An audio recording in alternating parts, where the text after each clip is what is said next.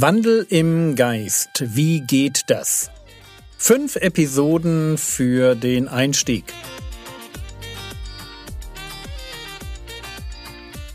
Theologie, die dich im Glauben wachsen lässt, nachfolge praktisch dein geistlicher Impuls für den Tag. Mein Name ist Jürgen Fischer und heute geht es um das Prüfen geistlicher Eindrücke. Wir sind fast am Ende mit unseren Einstiegsgedanken zum Thema Wandel im Geist. Und gestern ging es mir darum, den Wandel im Geist mit dem Wandel in der Sünde zu vergleichen. Auf der Ebene der seelischen Impulse fühlt sich die Versuchung zur Sünde und ich nenne es mal frech die Versuchung zur Heiligkeit gleich an. Es ist ein Lustimpuls. Die Lust auf Sünde oder halt die Lust auf Christus-Ebenbildlichkeit. Und wenn ich das so formuliere, dann höre ich einen Einwand, der sich etwa so anhört.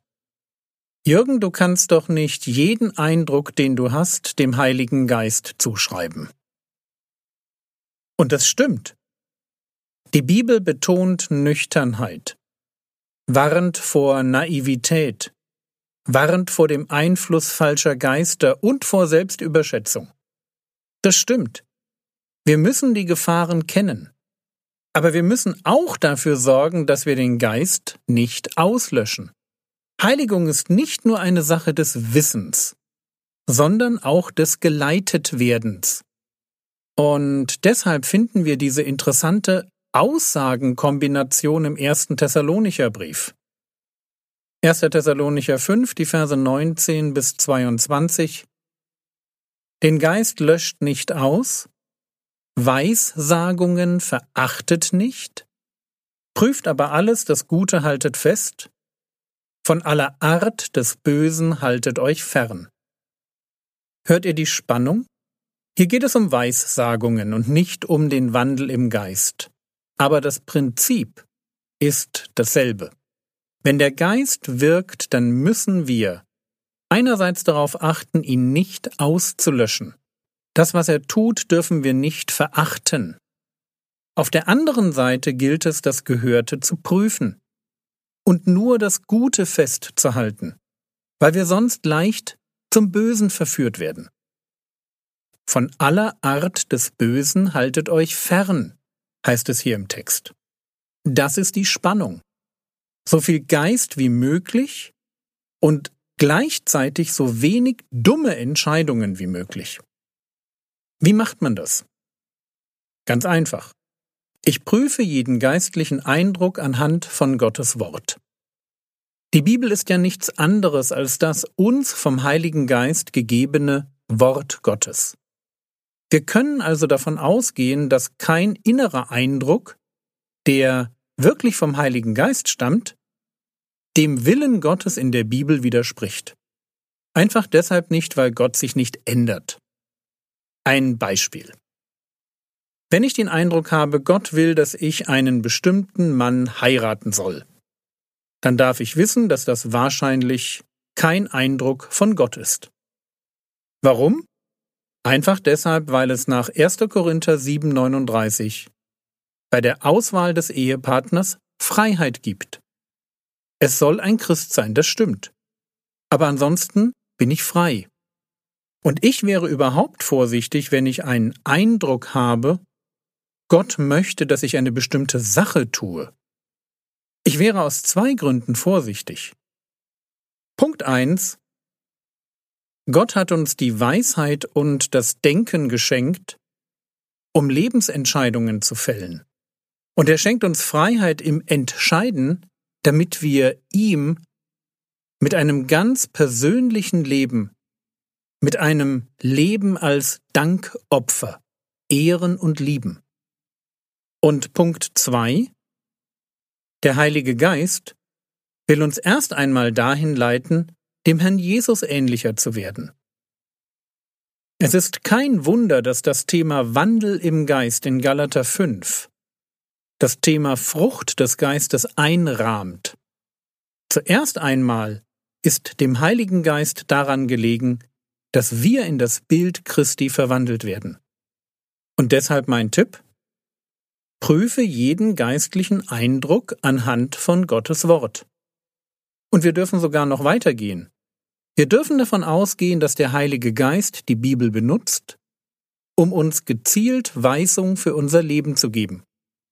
Schließlich muss er uns nicht persönlich noch einmal sagen, was er an anderer Stelle schon gesagt hat. Der Heilige Geist kann darauf bestehen, dass wir nachlesen, was er will. Also wenn du ein Gebot in der Bibel findest, das für dich gilt, dann warte mit dem Gehorsam bitte nicht, bis der Heilige Geist es dir persönlich noch einmal sagt. Am besten auf eine so ganz spooky mystische Weise. Das wird nicht passieren. Und natürlich kann der Heilige Geist uns auch leiten durch Predigten, Bücher oder Gespräche. Aber immer gilt, prüfe. Prüfe, was du an Eindrücken hast am Wort Gottes. Es macht so viel Sinn, dass Paulus schreibt, das Wort des Christus wohne reichlich in euch. Viel Umgang mit dem Wort Gottes ist identisch mit viel Umgang mit dem Geist Gottes. Nicht umsonst wird das Wort Gottes ja auch das Schwert des Geistes genannt. Es ist die Waffe, die er benutzt, um die Lüge aus meinem Leben zu verbannen. Bitte unterschätze niemals den Wert der Bibel. Wenn der Heilige Geist sich entschieden hat, ein Buch zu verwenden, dann ist dieses Buch das wichtigste Buch in deinem Leben. Und sein Inhalt ist wirklich wertvoller als Silber, Gold, Perlen oder Diamanten. Und dieses Buch will mein Gewissen prägen. So sehr prägen, dass ich intuitiv die richtigen Entscheidungen treffe. Die Bibel gibt mir Worte für Sünden, die ich meiden muss. Sünden, die ich ohne die Bibel nicht einmal als Sünde wahrgenommen hätte. Und die Bibel prägt mein Denken. Und das ist wichtig. Denn wenn du etwas noch nie gedacht hast, dann kannst du es auch nicht wollen, beziehungsweise lassen. Und so lass mich diese ganze Reihe noch mit drei Minipunkten abschließen. Minipunkt 1. Wandel im Geist wird an einem veränderten Charakter sichtbar. Es geht beim Wandel im Geist immer nur um eine Sache. Jesus ähnlicher werden. Wer nicht immer liebevoller und fröhlicher, friedvoller und geduldiger, freundlicher und hilfsbereiter, verantwortungsbewusster, netter und disziplinierter wird.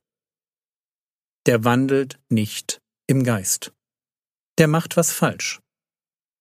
Minipunkt 2. Bitte Gott um ein gehorsames Herz. Und damit meine ich nicht, dass du ein neues Herz bekommst.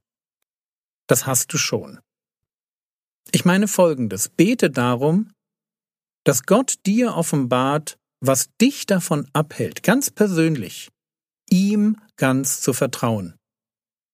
Das können Sachen sein wie Stolz, die Angst davor loszulassen, Besserwisserei, vielleicht auch die Angst davor verletzt zu werden, Zweifel, egal was.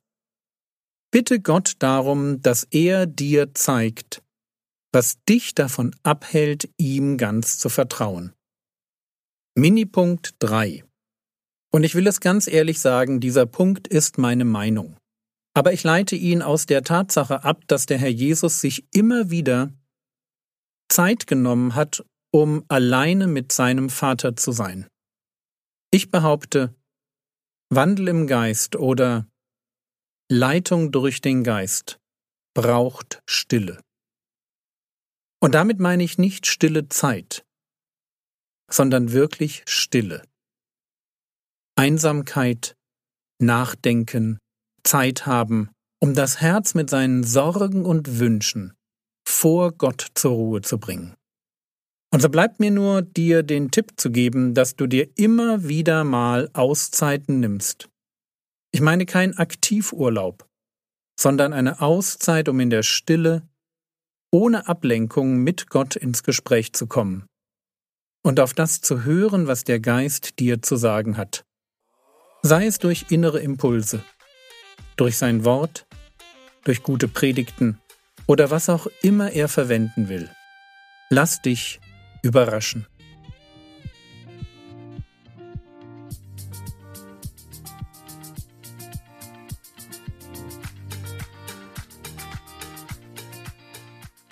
Was könntest du jetzt tun? Du könntest eine Auszeit planen. 48 Stunden irgendwo allein, nur du und Gott. Das war's für heute. Wenn du noch nicht für die Politiker in Deutschland betest und flehst, fang doch damit an. Der Herr segne dich, erfahre seine Gnade und lebe in seinem Frieden. Amen.